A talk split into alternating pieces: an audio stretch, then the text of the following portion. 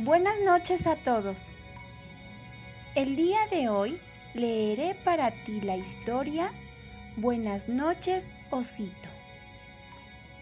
Esta historia es un poco larga, así es que el día de hoy iniciaré con una parte.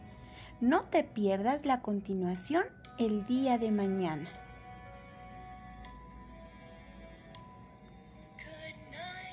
Buenas noches, osito. Papá oso y su pequeño osesno habían vagado durante horas por la nieve en busca de comida. De pronto, el oso polar se dio cuenta de que era hora de regresar a su hogar.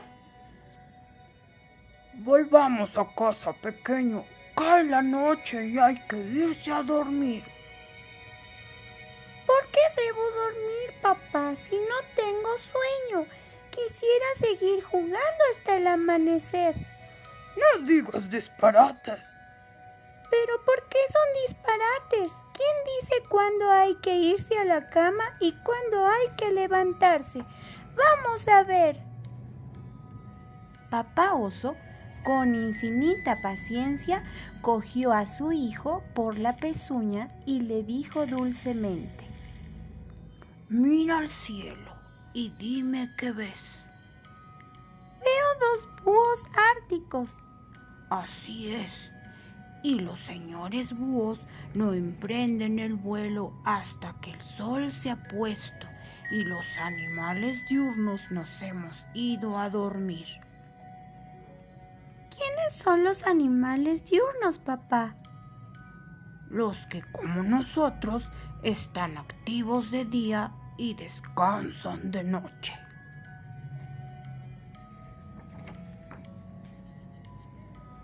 Tras esta explicación, el osesno parecía haber quedado convencido. Está bien, pero mm, me gustaría ser un pájaro e ir volando. Estoy tan cansado. Como has sido un oso bueno, te voy a complacer.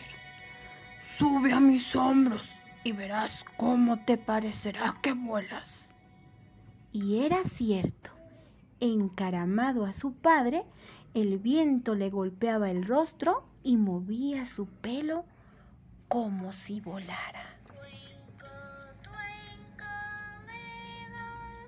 ¿A dónde crees que haya volado?